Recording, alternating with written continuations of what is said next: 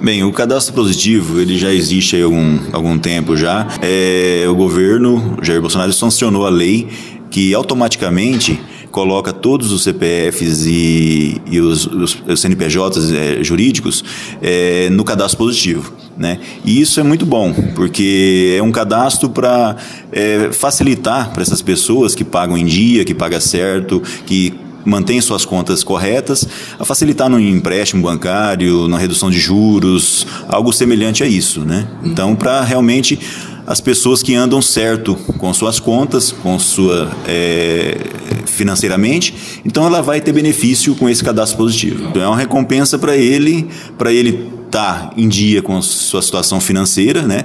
Sempre manter isso aí para quê? Para que ele é, consiga, com outras possibilidades em bancos ou alguma coisa assim, se caso precisar é, financeiramente de alguma empréstimo, alguma coisa, ele consiga com isso juros menores, uma situação melhor para ele, porque ela, ele sempre foi um bom pagador e o cadastro dele vai está mostrando isso. Então tem que ter muito cuidado com relação ao seu cadastro, com relação ao seu CPF, com relação ao seu CNPJ, para que não ocorra é, de você ficar devendo, você ficar bloqueado nessa situação. Então, a CDL, é, bem antes já dessa lei sancionada, já vem fazendo um trabalho bem forte com relação ao cadastro positivo.